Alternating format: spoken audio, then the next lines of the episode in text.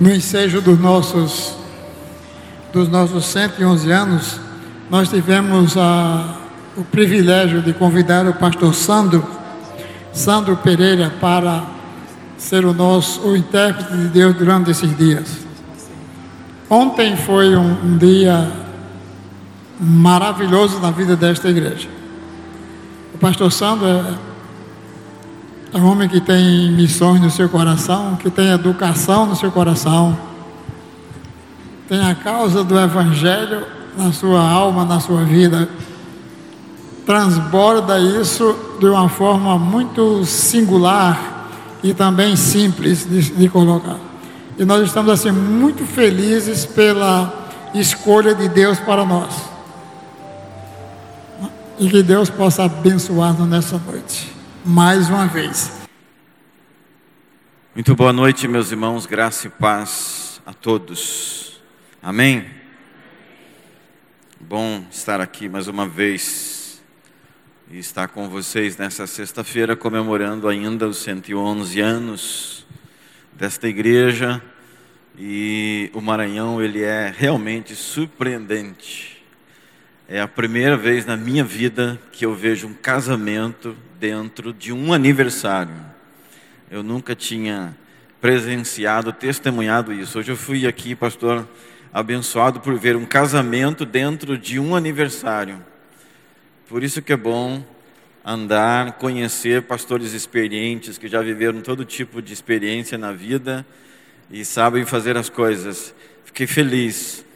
Se eu soubesse disso com antecedência, eu poderia até trazer aqui um sermão sobre casamento, pastor. Mas, meus irmãos, vamos dar um abraço, assim, caloroso uns nos outros, por favor. Fique de pé um pouquinho. Dê um abraço no seu irmão, na sua irmã, no seu amigo, no seu parente.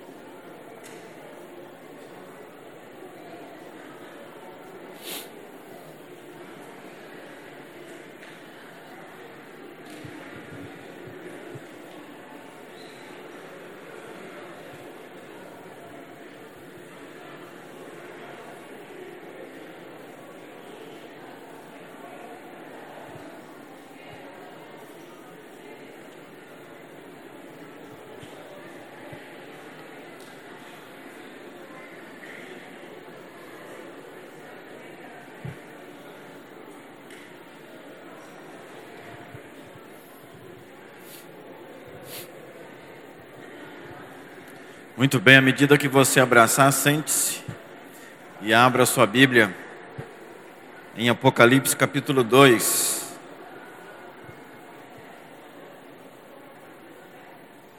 Abra sua Bíblia, por favor, no livro de Apocalipse capítulo 2.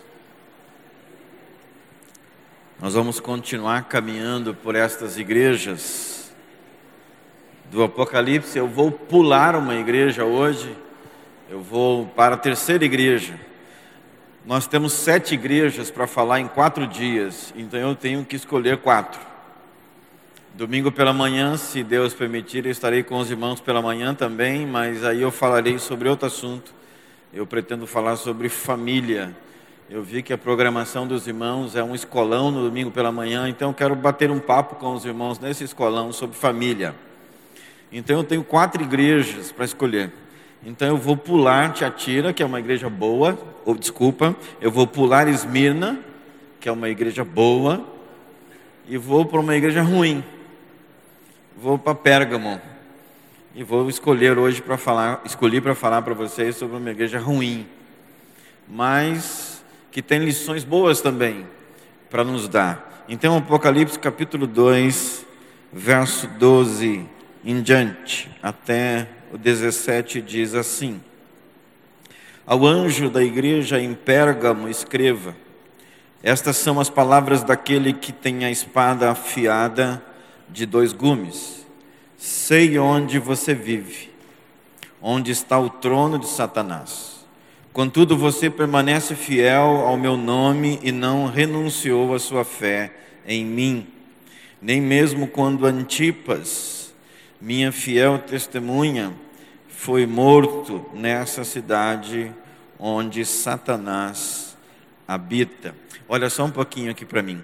Antipas é um mártir da cidade da igreja nós temos poucas informações acerca de como foi a morte. Nós sabemos que é, o fogo faz parte da morte de Antipas, mas há escritos seculares, aqueles que nós chamamos de apócrifos ou não canônicos e históricos, que relatam a história de Antipas que ele foi cozido ele foi colocado em um, uma espécie de um tambor e ele foi cozido.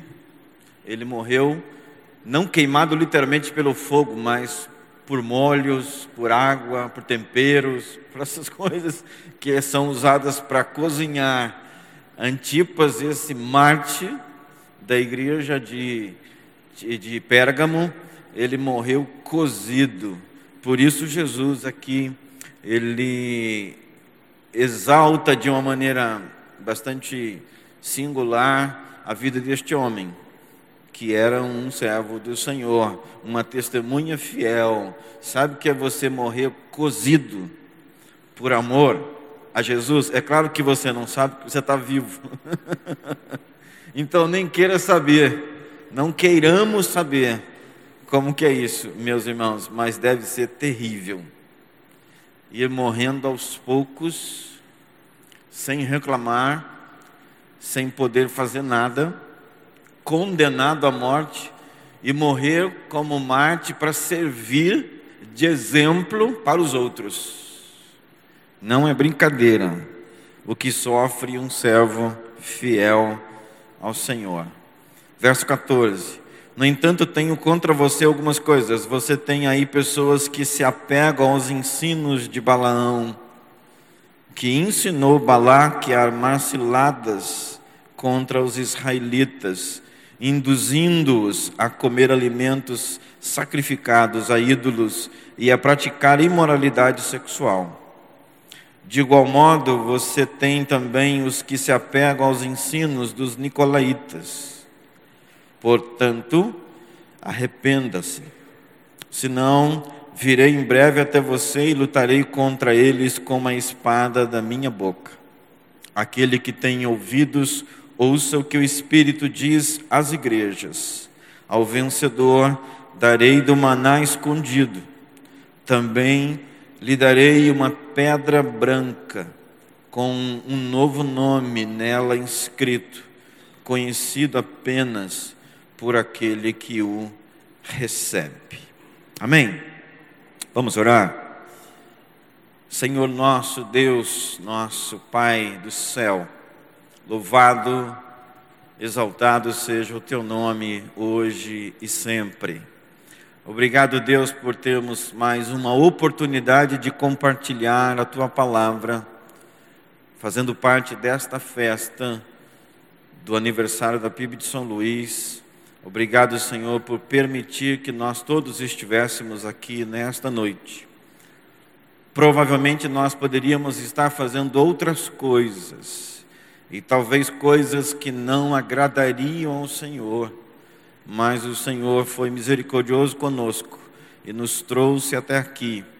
Portanto, Deus, que o Teu Espírito Santo fale conosco, que o Teu Espírito Santo sonde os nossos corações e mentes que Ele nos molde segundo a tua vontade para essa noite, que Ele fale profundamente ao nosso coração e que ao sairmos deste lugar, saiamos melhores, saiamos com mais vontade de te servir, saiamos com mais temor nos nossos corações e que o Evangelho então possa fazer mais sentido nas nossas vidas. Obrigado pela tua palavra, que é viva, que é eficaz, que é transformadora.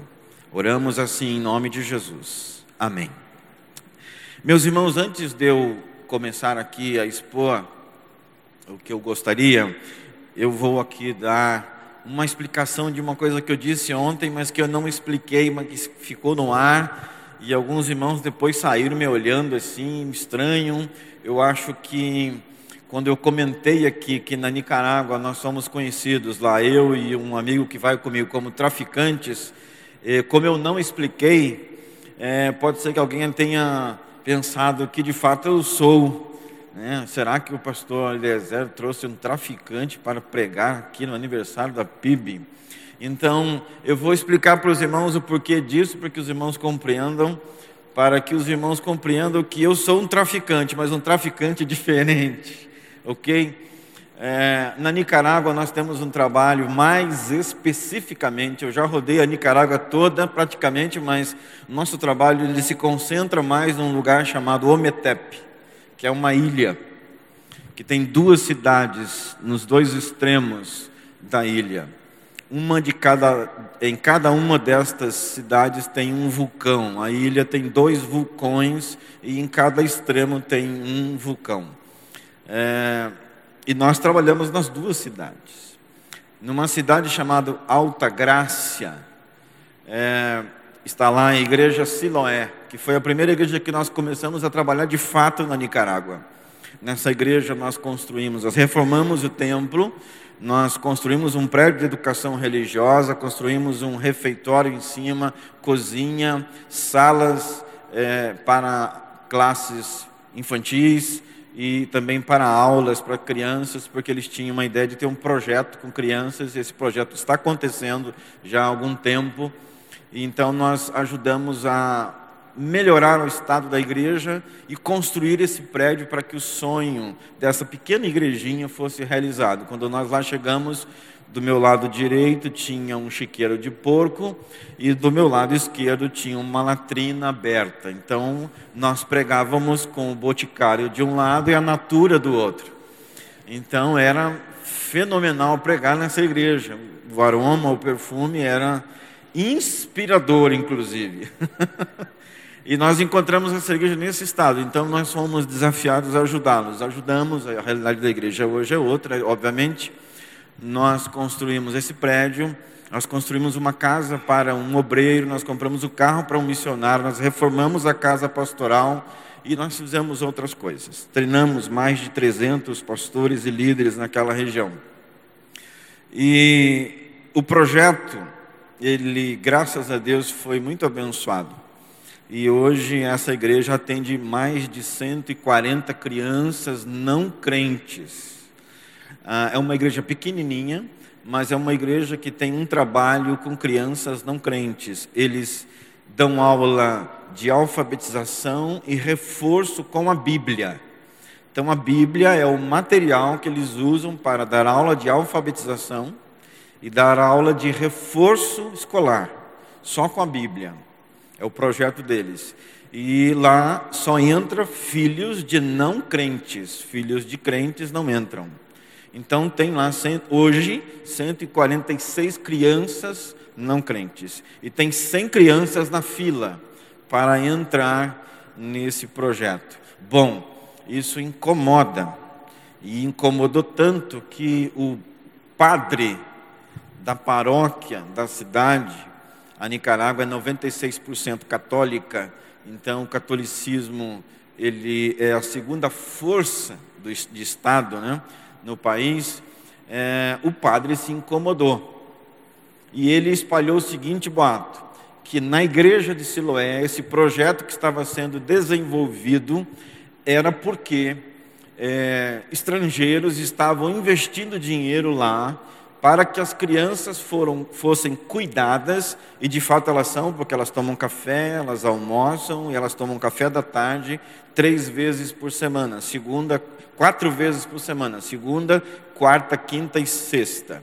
Então, quatro vezes por semana elas têm três refeições pelo menos, e muitas crianças que chegaram desnutridas, doentes, o projeto cuidou dessas crianças, essas crianças estão bonitinhas, gordinhas, fofinhas e alfabetizadas. Aí o padre espalha que esse projeto tem a intenção de melhorar as crianças, cuidar delas, deixá-las bonitinhas, gordinhas, para vendê-las para o Brasil, para a Europa, para os Estados Unidos e para o Canadá.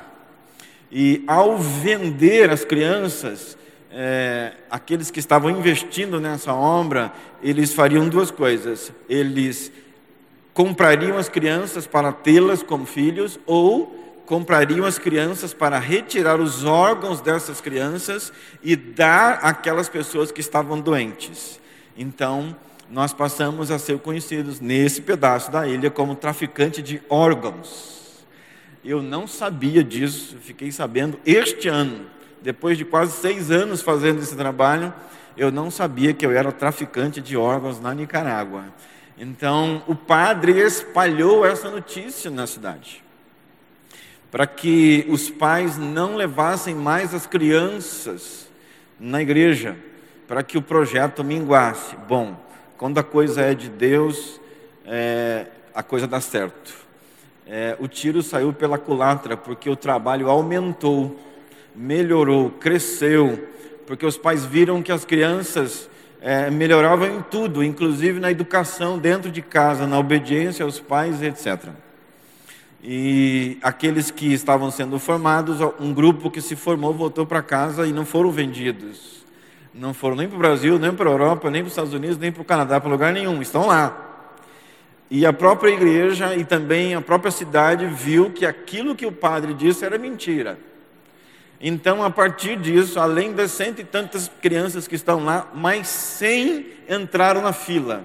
Existe uma fila de espera de mais de 100 crianças é, esperando uma vaga para poder entrar nesse projeto. Então, nessa região, nessa cidade, é, eles diziam, o padre disse, espalhou a notícia e muitos acreditaram, até que se provou o contrário, que brasileiros estavam lá porque eram traficantes de órgãos.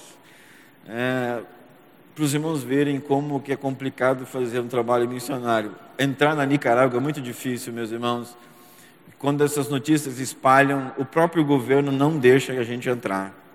Em 2018, eu quase não entrei na Nicarágua, porque a imigração estava fazendo de tudo para nós não entrarmos, até que nós conseguimos. Tanto é que para entrar na Nicarágua agora tem todo um processo. É normal, se você pegar um avião e tiver um passaporte, você entra na Nicarágua. Eu não, porque eu estou no registro da imigração como pastor missionário e, já existe algumas reticências lá no meu registro. Então, para que eu possa entrar, eu tenho que fazer todo um processo de documentação, liberação, porque, afinal de contas, eu sou um traficante de órgãos é, que vai lá cuidar de crianças. Bom, essa igreja, ela deu cria e na outra cidade, no outro extremo da ilha, nasceu a Igreja Nova Esperança, que é filha da Sioé. E nós construímos o templo da Nova Esperança, todinho. E o lugar onde está a Nova Esperança é um lugar absolutamente pobre, que não tem nada, que não chega ninguém, que nenhuma missão chegou lá, não tem missionário trabalhando lá, não tem nada, absolutamente nada. E a igreja Siloé, por isso, resolveu implantar uma filhinha lá e conseguiu plantar. E a igreja então começou a nascer e dar frutos e nós resolvemos construir o templo. Como lugar de extrema pobreza, construir um templo bonitinho como está lá hoje é algo impensável para as pessoas dessa cidade, e especificamente desse povoado. Então eles disseram o seguinte: quem está construindo esta igreja são traficantes do Brasil, não de órgãos, traficantes de drogas. Porque ninguém pode ter o interesse de vir aqui construir uma igreja, vai ganhar o que com isso? O que, que um crente ganha construindo uma igreja aqui? Isso só pode ser coisa de traficante. E o pastor que está cuidando desta congregação, ele é amigo de traficantes. Por isso a obra não para e por isso eles construíram tão rápido. Bom, quando eu chego lá, nesse lugar, as pessoas ficam realmente olhando a gente diferente. Né? E a gente põe um chapeuzinho na cabeça para não queimar o cabelo, né? E a gente põe um chapeuzinho na cabeça, veste uma roupa de missionário, aí as pessoas pensam que a gente é traficante mesmo. e disseram, espalharam essa notícia de que a igreja era um lugar de traficantes, que o pastor era amigo de traficantes brasileiros. Então eu sou conhecido na Nicarágua, pelo menos nessas regiões, como traficante. Então, quando eu disse sobre tráfico antes, é desse tipo que eu estou falando. Ok? Deu para entender? Eu não sou traficante daquele jeito que a gente conhece. O tráfico que eles dizem é do jeito deles. Né? E se todo traficante fosse assim, seria bom. Seria bom nós termos muitos traficantes por este mundo. Nós não traficamos nada além do amor, além da palavra do Senhor, se é que nós podemos chamar isso de tráfico. Não é verdade? Bom, dito isso, aqueles irmãos que tinham algum tipo de má impressão comigo, é, está desfeita a má impressão. Está explicado o porquê é, dessas coisas, ok? Bom, aqui nós estamos diante de uma igreja chamada Pérgamo, uma igreja que tinha uma divisão dentro dela um grupo tendenciou-se para o ensino dos nicolaítas e também de outras frentes. E um grupo permaneceu fiel. E Jesus, ele dá uma espécie de bronca, mais especificamente no grupo que estava acomodado a uma realidade que não era a realidade do Evangelho, mas diz: olha, tem aí os remanescentes, tem aí um grupo bom, tem um grupo aí que tem se mantido fiel. Eu reconheço isso.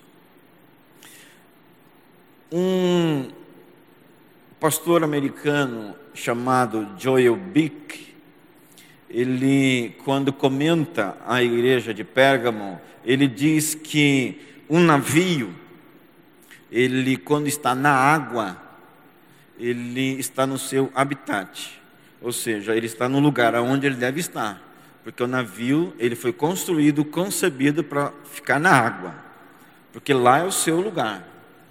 E estando na água, ele está onde deve estar.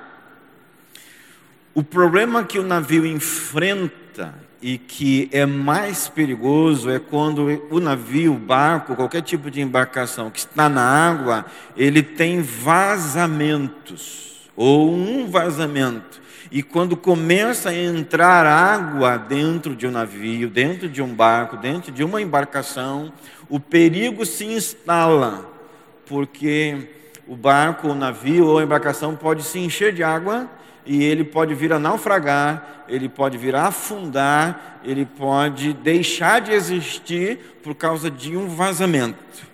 Quando ele faz esse comentário, ele diz, ele diz que esse era o ponto fraco que foi apontado por Jesus na igreja de Pérgamo.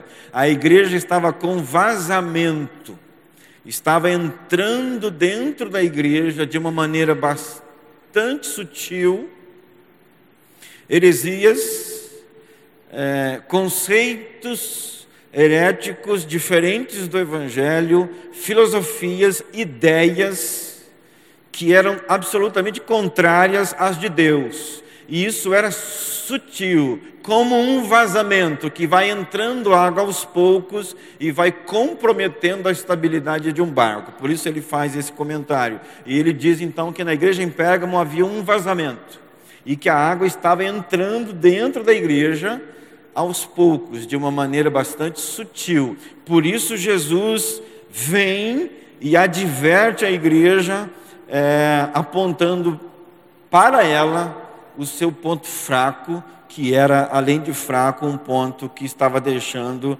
é, Jesus absolutamente descontente. As coisas extras evangelho ou extras evangélicas, é, ou seja, as práticas, ah, as crenças contrárias ao Evangelho estavam entrando na igreja de uma maneira bastante sorrateira, sutil, sensível, como um vazamento. Nicolaitas, Baalamitas estavam infiltrando dentro da igreja imoralidade prostituição e idolatria entre os membros da igreja de Pérgamo. De uma maneira bastante sutil, os nicolaítas, os baalamitas e, obviamente, alguns outros grupos que compunham esses grupos heréticos da época, eles estavam, de uma maneira bastante sutil, infiltrando dentro da igreja, entre os membros da igreja, idolatria, imoralidade e prostituição. E a igreja estava se acomodando ou estava acomodada a esta situação. Por isso Jesus vem e adverte a igreja de uma maneira bastante severa. A advertência de Jesus é contra essa tolerância. A bronca do nosso Salvador, especificamente sobre essa tolerância que a igreja estava tendo com relação aos problemas que estavam entrando, as heresias que estavam entrando, os costumes que estavam entrando, os valores, os princípios que estavam entrando dentro da igreja, de uma maneira bastante sutil, como um vazamento, estavam se acomodando e a igreja estava se acomodando a essa realidade. Então a palavra de Jesus contra Pérgamo, apontando o seu ponto fraco, era que a igreja estava tolerando esse problema, ou estes problemas. Ela estava se acomodando a aquela situação. E meus irmãos, como eu já falei que a minha tese das igrejas da Ásia, do Apocalipse, é a tese de que a igreja é a mesma ontem, hoje e sempre. Então, as igrejas que nós estamos falando é a igreja de ontem, de hoje e de sempre. Esses comportamentos, esses modelos, estes tipos de igreja ou estas experiências eclesiásticas, elas aconteceram durante toda a história, acontece hoje e vai continuar acontecendo, infelizmente. Porque não há nada na Bíblia que diz que isso vai parar. Só vai parar o dia em que Jesus voltar. E eu tenho uma teoria com relação a isso. A volta de Jesus, como, como vai ser, é, ou como nós estaremos como igreja. Agora, claro que isso não está na Bíblia, isso não é um conceito bíblico formado especificamente por teólogos, é uma sugestão minha. Quando Jesus voltar, nós não teremos, na minha concepção, igrejas no modelo que nós temos hoje. Explico. Quando Jesus voltar, eu tenho a impressão que ele vai encontrar uma igreja diluída. O que eu quero dizer com isso? Que ele vai encontrar pequenas igrejas espalhadas pelo mundo inteiro e não mais igrejas grandes. Porque todo tipo de igreja nós já experimentamos. Nós temos igrejas hoje que são megas. Em Houston tem uma igreja de 42 mil pessoas frequentando um culto. 42 pessoas por domingo, frequentando um culto. Ela é a maior igreja dos Estados Unidos. De um pastor que não prega sobre pecado, de um pastor que não prega sobre inferno, de um pastor que não, prega, não prega sobre confronto, é, de um pastor que só prega amor porque ele diz que Jesus é amor, então a missão dele é pregar sobre o amor. 42 mil pessoas por domingo. É, eu tenho a impressão quando eu leio toda a Bíblia, e especialmente o Novo Testamento, eu tenho a impressão, não sabemos quando Jesus vai voltar, eu posso estar absolutamente enganado. É, obviamente, isso são teorias que saem do nosso coração. Quando a gente começa a estudar demais a Bíblia e começa a estudar muita teologia, a gente cria certas sugestões, baseado naquilo que a gente compreende. Então, eu tenho a sugestão, pelo que eu estou vendo, pela experiência de missões que eu tenho, que quando Jesus voltar, ele vai encontrar uma igreja diluída, uma igreja espalhada pelo mundo inteiro, mas em pequenos blocos, vivendo o que essas igrejas vivem ou viviam: comunidade, o senso de comunidade, o senso de uma igreja pequenininha, familiar, comunitária, talvez seja isso que Jesus encontre quando ele voltar.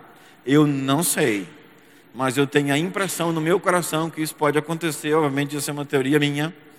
É, eu sei que outros teólogos também pensam assim, mas é uma coisa que me dá uma certa satisfação de pensar de tranquilidade, de nós um dia voltarmos àquela ideia da igreja primitiva, de igrejas menores, mas igrejas que tinham tudo em comum, vendiam suas propriedades, davam aos pobres, comiam pão de casa em casa. Lembra de Atos 2? A impressão que eu tenho é que em algum momento a gente vai voltar para isso. Não para a igreja de Jerusalém enorme, porque a própria igreja de Jerusalém diluiu-se, ela não existe mais mas para aquele senso de igreja pequena, comunitária. Eu tenho essa impressão. Eu não sei se isso vai acontecer. Mas, até mesmo em igrejas assim, problemas acontecem. E quanto maior a igreja, maior os problemas. Isso é normal. Em qualquer lugar do mundo, aonde existe gente, a possibilidade de existir os problemas sempre estão ali. E os problemas de Pérgamo, ou a infiltração que estava acontecendo em Pérgamo, é algo que pode muito bem acontecer nos nossos dias, e eu diria que acontece, que está acontecendo em algum lugar do mundo, em algum lugar do Maranhão, em algum lugar do Vale do Munim, em algum lugar em São Luís. Isso pode estar acontecendo. O barco está com vazamento e a água está entrando e às vezes nós não estamos prestando atenção no perigo que nós estamos correndo. E nós estamos nos acostumando, ou alguém está se acostumando àquela situação sem tomar nenhum tipo de providência. Então, o que eu quero pensar com vocês nessa noite é que nós vivemos num mundo sutil no mundo sutilmente envolvente, no mundo comprometedor, sutilmente comprometedor.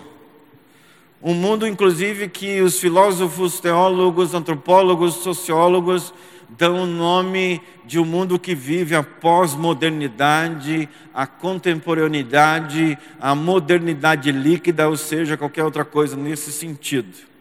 Em que as coisas estão relativizando-se ou já estão relativizadas, e esse mundo sutil, esse mundo envolvente, esse mundo comprometedor, é o mundo que nós cristãos estamos inseridos nele nós estamos absolutamente dentro deles, dentro dele.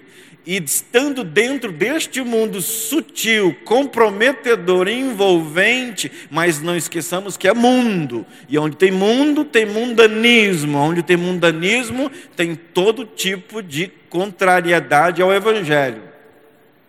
E a igreja está inserida neste mundo, a igreja está envolvida por este mundo. Então nós corremos o risco constante de, com os nossos vazamentos, sermos impactados por esse mundo, envolvidos por esse mundo, influenciados por este mundo. E pode até ser que nós, de tanta influência que nós sofremos do mundo, passamos a acreditar que certas mentiras podem ser verdades e que certas verdades, verdades podem ser mentiras. O mundo é um povo cheio de tentáculos que tenta de alguma maneira nos envolver, pegar cada um de nós e trazer para si. Pérgamo estava num, a igreja, ela estava num lugar assim Pérgamo era uma cidade muito envolvente, era uma cidade muito. Ela era referência, inclusive, para muitas coisas. E Jesus coloca uma igrejinha dentro dessa cidade. E, meus irmãos, pensando nisso, nós não podemos nos esquecer de uma coisa.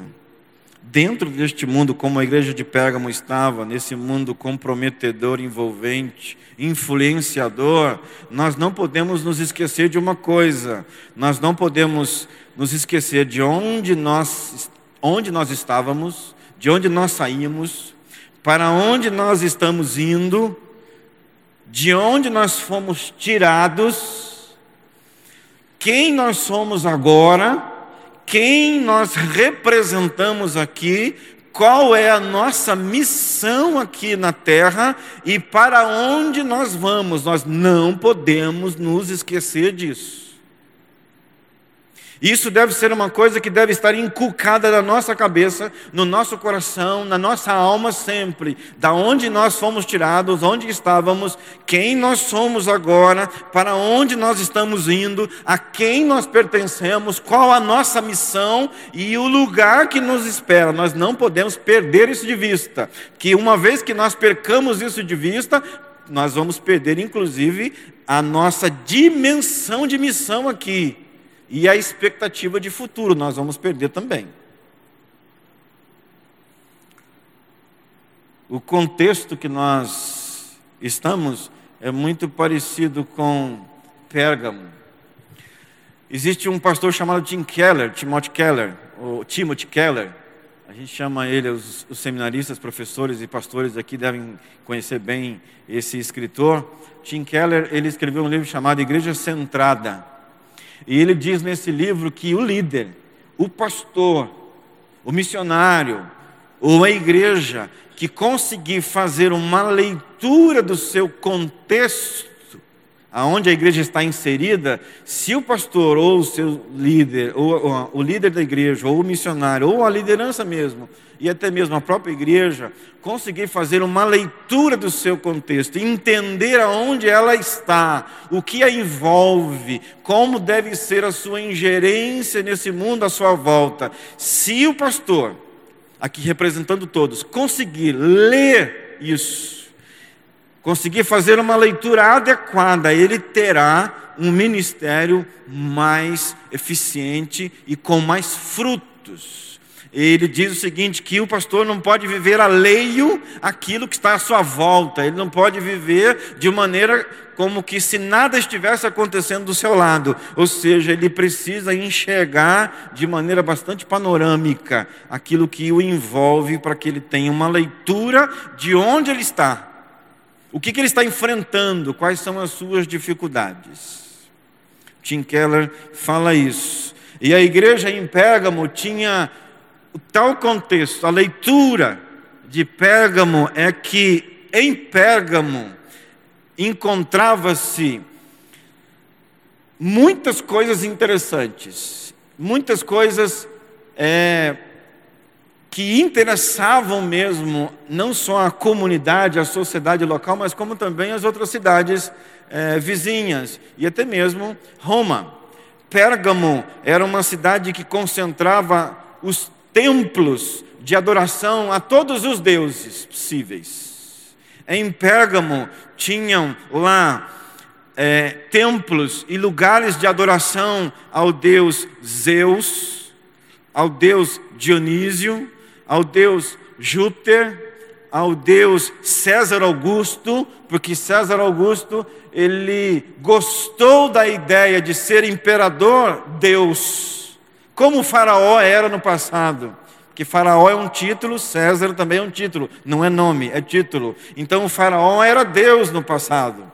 Pelo menos os egípcios consideravam o faraó como um deus. César gostou da ideia de ser levantado como um deus e ser adorado como um deus. Então, não só, obviamente, em Pérgamo, mas em outros lugares acontecia isso também. Em Pérgamo tinha, foi levantado um templo de adoração ao César.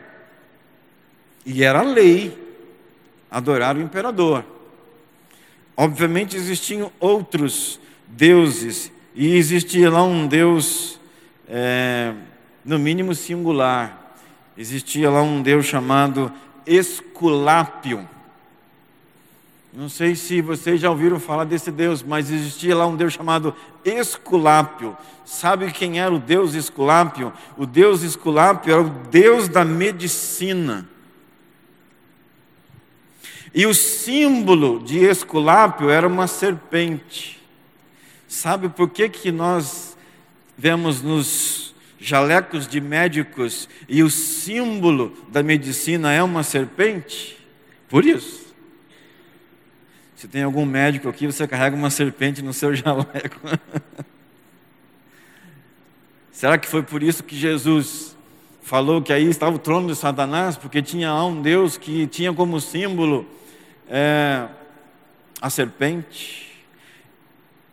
E por Esculápio ser o Deus da medicina, havia em Pérgamo, obviamente, muitos centros de formações em medicina, de estudo de medicina, laboratórios, coisas semelhantes. Então a cultura da área de medicina era muito forte, as universidades também eram muito fortes. E César Augusto gostava muito dessa cidade porque ele era adorado lá. Esse era o contexto. Em, em Pérgamo foi descoberto o pergaminho então, o papiro que era usado antes para escrever as escrituras, inclusive, em Pérgamo se descobriu ou se estudou e chegou-se então à descoberta do pergaminho. Pergaminho vem de Pérgamo. Então a escrita passou a ser feita nos pergaminhos.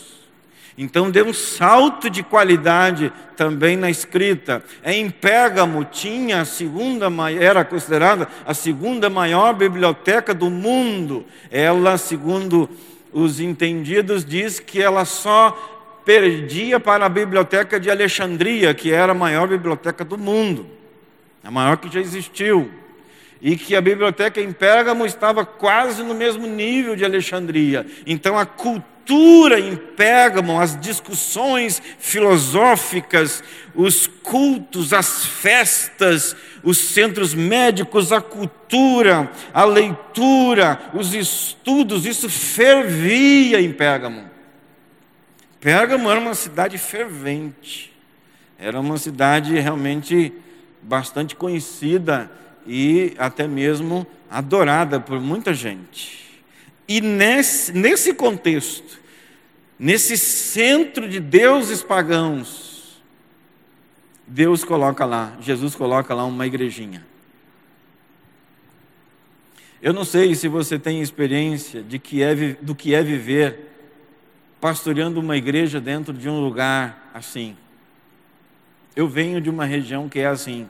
São José dos Campos, aonde eu nasci, me criei, estudei, me casei, criei os meus filhos e, também pastoreei. Está próximo de Aparecida, todo mundo aqui conhece, eu acredito. Aparecida do Norte, não sei porque é do Norte, mas é Aparecida. E logo do lado de Aparecida tem uma outra cidade onde está a Canção Nova, que também provavelmente é conhecida por vocês ali é o centro católico da América Latina. Todas as igrejas batistas que foram plantadas neste lugar, nenhuma delas passou de 20, no máximo 30 membros. Todas as igrejas batistas que foram plantadas nos últimos 50 anos, a PIB de Aparecida do Norte é pequenininha, não cresce não avança, não para pastor. Os crentes, quando fazem culto ao livre, eles tomam tomates, ovos, tudo que é possível na cabeça. Pregar o evangelho em Aparecida do Norte é correr o risco de ser preso. Na Canção Nova, ou na cidade onde está a Canção Nova, além, Canção Nova é um lugar gigante, é uma cidade católica, é um negócio gigante, meus irmãos, onde toda a estrutura da Canção Nova, programas, festas é, etc., da igreja, tudo é feito lá.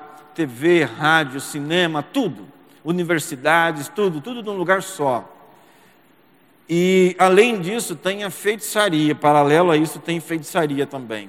Então, o pastor dessa cidade, eu conheci, ele estava lá há 16 anos e a igreja não passava de 15 membros. Ele dizia, pastor, aqui não, a gente não consegue, não consegue. Não conseguimos entrar, não conseguimos penetrar. Não, é, pastor, aqui é só pela misericórdia de Deus. Mas a igrejinha está aqui. Deus coloca uma igrejinha em Pérgamo para enfrentar estas coisas todas que eu estou dizendo para vocês. E meus irmãos, viver num lugar assim, pregar num lugar assim, pastorear num lugar assim, ser crente num lugar assim, testemunhar num lugar assim, falar de Jesus num lugar assim é muito difícil. Eu costumo dizer que o Maranhão, o Brasil, é uma maravilha. Nós não temos ideia de quanto nós somos abençoados, não temos ideia do quanto nós somos de fato abençoados, o quanto nós temos liberdade. E nós só reconhecemos isso quando gente sai e perdemos essa liberdade. O Brasil, Maranhão, São Luís, Rosário é uma bênção. Nós podemos pregar o Evangelho com uma certa facilidade, sem sofrer perseguições. Bom, no meio dessa agitação, Jesus planta uma igreja e na carta que ele escreve a essa igreja, parte da igreja é advertida e parte da igreja é elogiada.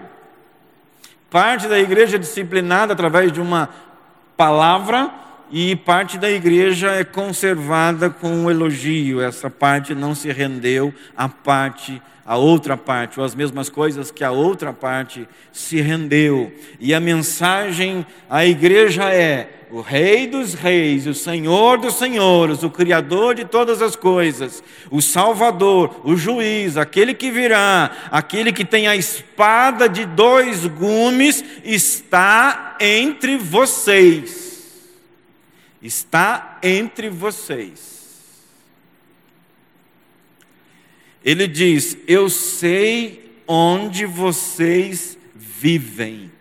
Eu sei o que se passa em Pérgamo. Eu sei quem é Pérgamo e eu sei quem é vocês, ou quem são vocês. Aqui eu quero abrir um parênteses e falar o seguinte: você consegue imaginar para aquele grupo que não, que não cedeu à acomodação, como essa palavra, ou até mesmo para a igreja toda, como essa palavra de Jesus, ela pode ter sido não só uma advertência, mas também um conforto, uma palavra confortante.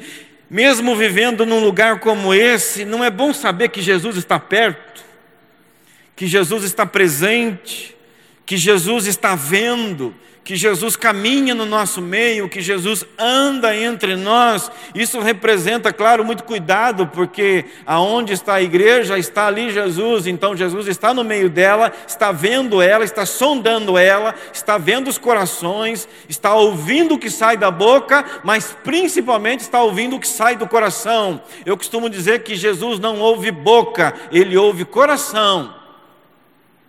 Porque às vezes a boca mente o coração não. Às vezes pela boca saem algumas coisas, mas a emoção, a motivação fica aqui dentro. E Jesus não ouve o que sai daqui, Jesus ouve o que sai daqui. Mas é bom saber que Jesus está no nosso meio, no meio de vocês, no meio da igreja dele. Jesus conhece as nossas lutas, Jesus conhece as nossas tentações, Jesus conhece o nosso mundo, o mundo à nossa volta, Jesus conhece a nossa dificuldade de resistir às tentações. Jesus sabe que há tentações que nós quase cedemos às vezes. Jesus sabe que as investidas contra nós, contra vocês, contra mim, são aquelas investidas nas quais as tentações são tão fortes que às vezes nós balançamos. Jesus sabe disso. Jesus sabe das nossas perseguições, Jesus sabe dos nossos contratempos, Jesus sabe da nossa dificuldade em permanecer fiéis ou permanecer fiel. Jesus sabe da nossa dificuldade de nos mantermos puros, santos. Ele diz: Eu sei. Isso deveria, além de ser a palavra de advertência, mas nós não podemos também aqui deixar de dizer que isso é uma palavra de conforto para nós. Sabe, meus irmãos, uma das orações mais sinceras de um crente é aquela que reconhece isso que eu estou dizendo. Que sabe que Jesus está presente e que Jesus conhece todas as coisas que se passam conosco, as boas e as ruins, e uma oração boa Uma oração que eu acho que agrada a Jesus é quando nós oramos ao Senhor dizendo: Senhor, eu não tenho segredo contigo. Senhor, eu não tenho segredo com o Senhor. Jesus, eu sei que o Senhor conhece as minhas fraquezas, então não tenho segredo.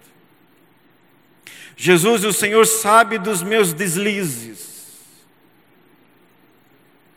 Jesus, o Senhor sabe os meus pecados. Jesus, o Senhor sabe as minhas tendências. O Senhor conhece os meus pontos fracos. O Senhor sabe as tentações e sabe as tentações que eu costumo acariciá-las, alimentá-las. O Senhor sabe disso. O Senhor sabe o quanto eu sou frágil e suscetível a ceder a essas tentações. O Senhor sabe mais do que eu, que eu deveria ser uma coisa, mas eu não sou. O Senhor sabe disso. O Senhor sabe tudo sobre mim. As coisas boas e as coisas que são ruins e péssimas, horríveis, o Senhor sabe de tudo isso, mas mesmo assim o Senhor está comigo, mesmo assim o Senhor está no meio de mim, dos meus irmãos, da minha família, mesmo assim o Senhor está no, no meio do seu povo, mesmo assim o Senhor caminha comigo, mesmo sabendo de todos os meus podres, o Senhor me ama. O Senhor me ama. Eu acho que essa deveria ser uma oração que deveríamos fazer pelo menos uma vez por semana. O Senhor sabe de tudo. Agora, o mais incrível, Senhor, é que o Senhor me ama.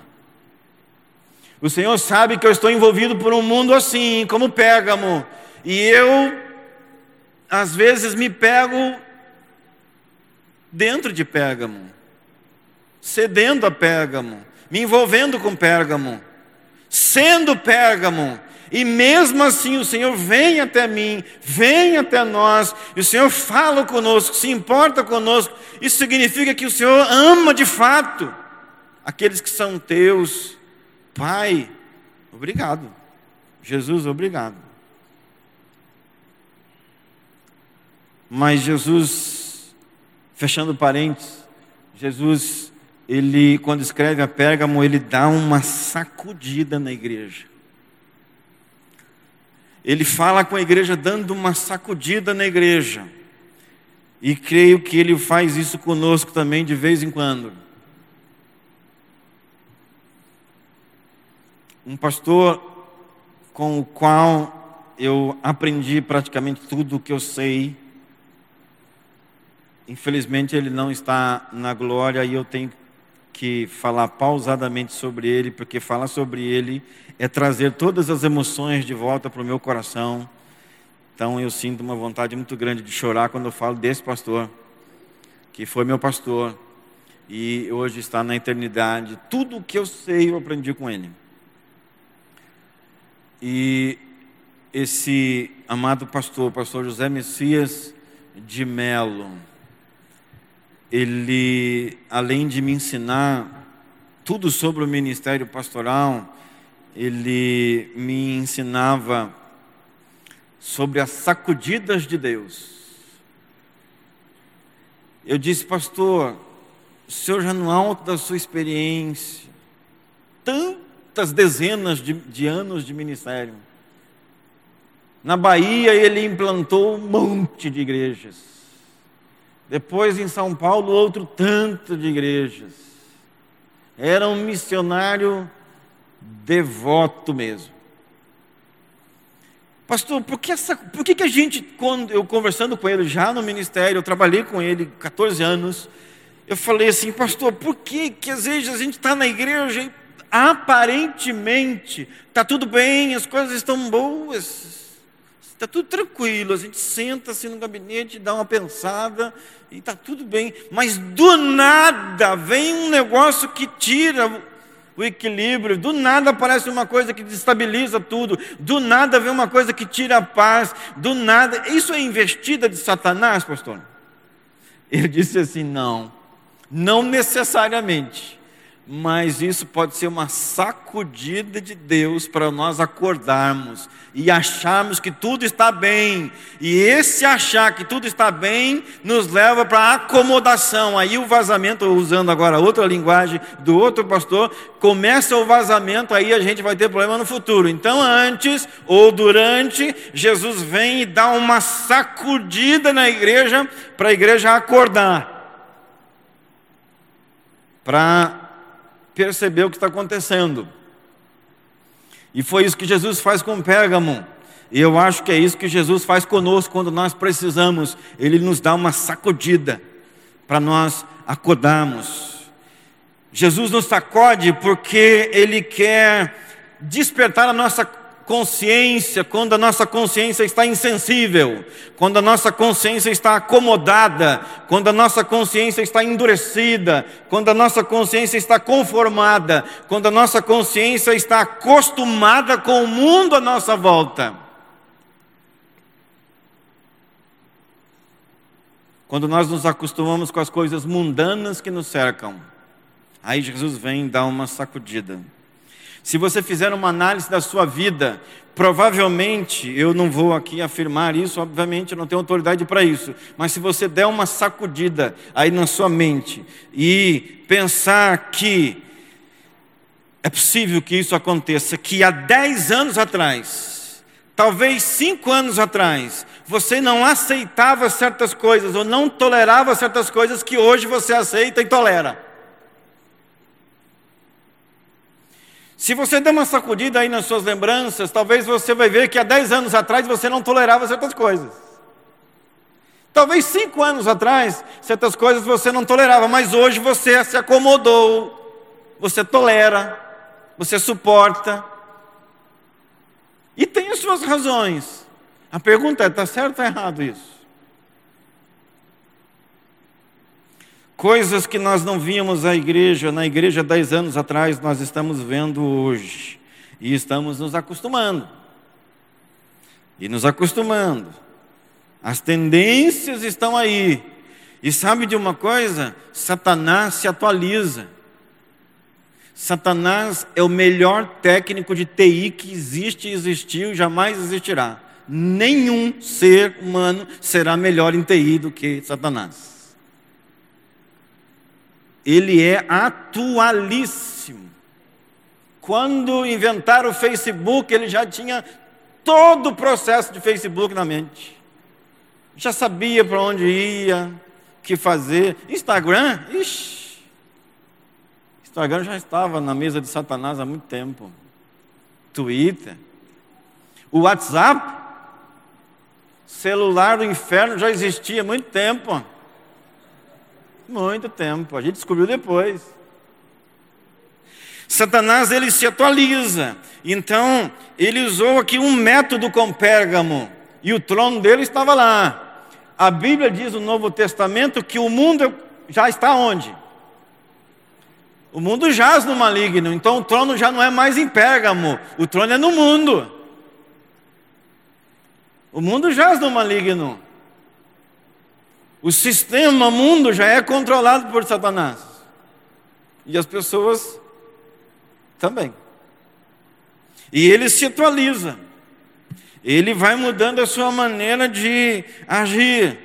E nós, às vezes, como em Pérgamo, vamos nos acostumando com o pecado, vamos nos acostumando com os vazamentos, vamos nos acomodando, nos ajeitando às situações que vão surgindo, às tendências que vão surgindo. Eu acho impressionante quando a gente ouve igrejas, pastores, professores de seminário, conferencistas e essas pessoas que ficam dando palestras dizendo o seguinte: a tendência da igreja é essa agora. Eu acho isso muito engraçado.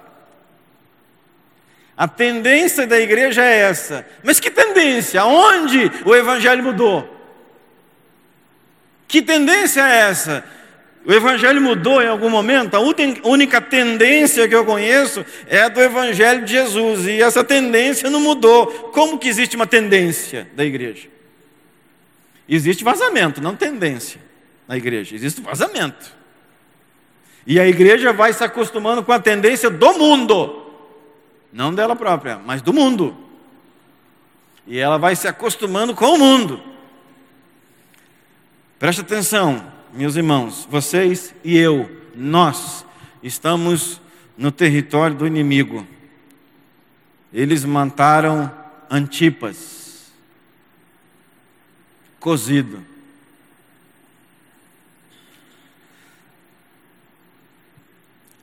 Uma missionária foi, anos atrás, presa num container. E ficou anos presa num container para não pregar o Evangelho. Eles não mataram porque queriam evitar aí um acidente diplomático, alguma coisa assim, mas prenderam ela num container. E entre aspas, para azar deles, ela não morreu. E pude contar a experiência. Existem agora muitos pastores, missionários, evangelistas, crentes, membros de igreja que estão morrendo neste exato momento porque não estão se rendendo ao mundo. Não estão se acomodando aos vazamentos não estão se moldando às tendências mundanas, não estão, estão abrindo mão da pureza de coração e de alma, não estão deixando de santificar-se e por isso estão morrendo agora, nesse exato momento. Existem muitos cristãos que estão sendo presos agora, sacrificados agora, e nós não temos nem ideia, e nunca teremos informação sobre isso. O inimigo, meus irmãos, eu quero partir para o encerramento já. Ele não entra mais pelas janelas, ele entra pela porta da frente. Antigamente ele dava um jeito de entrar por debaixo da porta. Agora ele entra pela porta da frente. em alguns casos ele é até convidado para entrar. Deus me livre de falar uma coisa dessa. Ele é até convidado para entrar para a igreja. Porque a tendência, se você tem uma igreja com 42 mil pessoas assistindo um culto, onde você não fala sobre inferno, não fala sobre pecado, não fala sobre condenação, não fala sobre perdição, não fala sobre salvação, não fala sobre as coisas que a Bíblia mais fala, quem gosta de estar numa igreja dessa? O diabo e a igreja toda dele. Ninguém ofende Satanás num lugar desse. Ele está lá. Entra pela porta. E aqui perdoe o, o trocadilho. Os irmãos da recepção até os recebem. Não são vocês, tá, minhas irmãs? Mas os irmãos até recebem. Bem-vindo, seu diabo. Fica à vontade. Porque ele já não está mais disfarçando. As tendências estão aí, as tendências estão entrando pelo vazamento. E a igreja de Pérgamo está se repetindo ao longo da história. Está entrando água no barco. Tudo parece ser normal, mas não está. Prestem atenção, meus irmãos. O seu barco, o meu barco, o nosso barco pode estar com vazamento. A igreja, a família, a comunidade, a nossa consciência, o nosso modo de pensar, o nosso modo de se vestir, o nosso modo de falar, o nosso modo de agir, o nosso modo de reagir, o nosso modo de viver, pode estar com vazamento.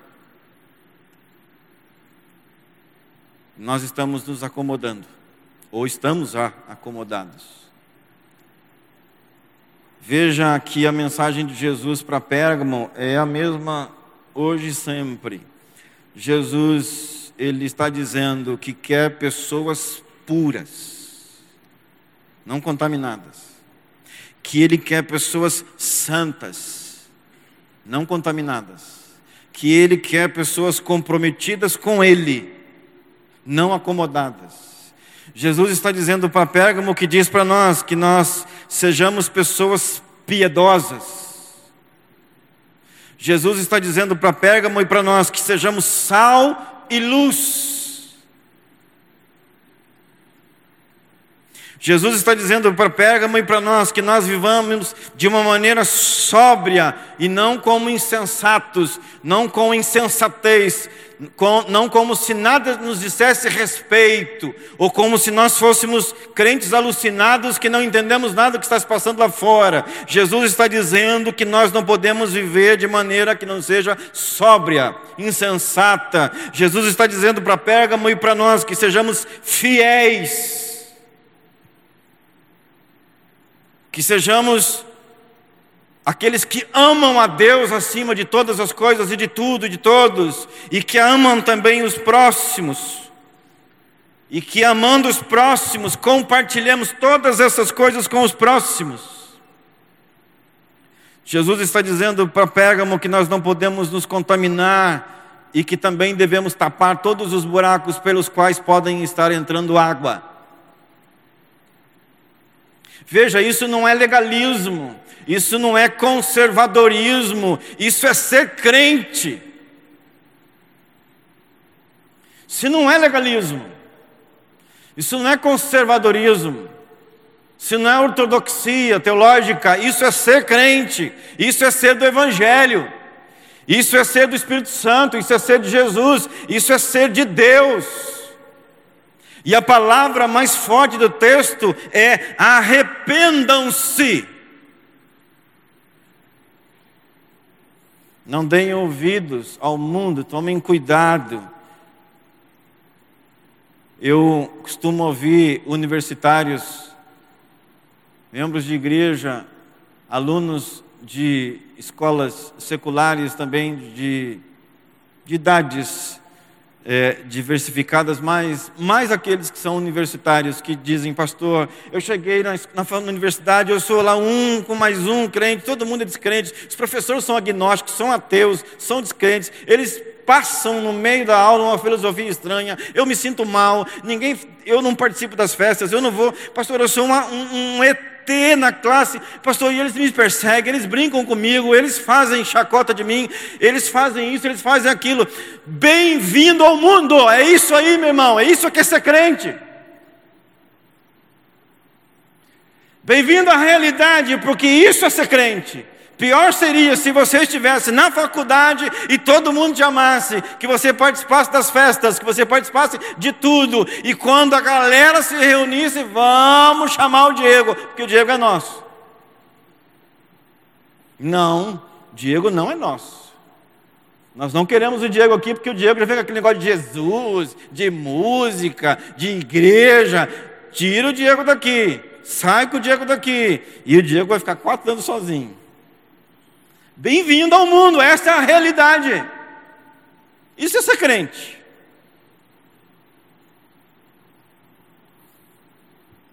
E Jesus está falando para Pérgamo e também está falando para nós. Eu estou vendo isso.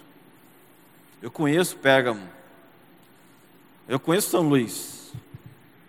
Eu conheço o Maranhão. Eu estou vendo vocês. Eu estou vendo tudo o que está acontecendo com vocês. Eu estou vendo as suas obras. Estou vendo a vida de vocês. Meus irmãos, que Deus nos ajude a não termos vazamentos. Agora, que Deus nos ajude também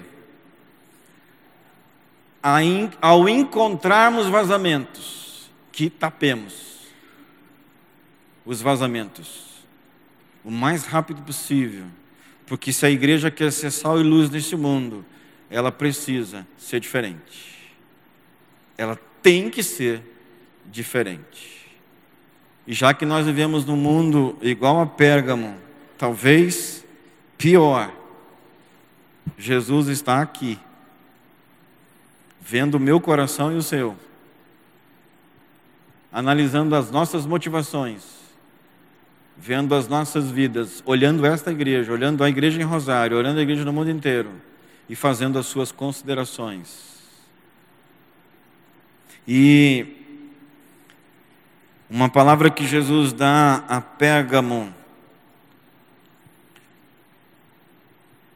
no, cap, no verso 16 é o seguinte: portanto, arrependam-se, se não, se não Virei em breve até você e lutarei contra eles com a boca da minha, com a espada da minha boca. Se vocês não tomarem uma providência, eu vou tomar. Meus irmãos, Jesus dizendo isso é complicado. Deus nos ajude na nossa realidade que isso não seja necessário acontecer. Amém? Que Deus nos ajude de fato e tenha misericórdia de nós. Que Deus abençoe todos nós. Obrigado, meus irmãos.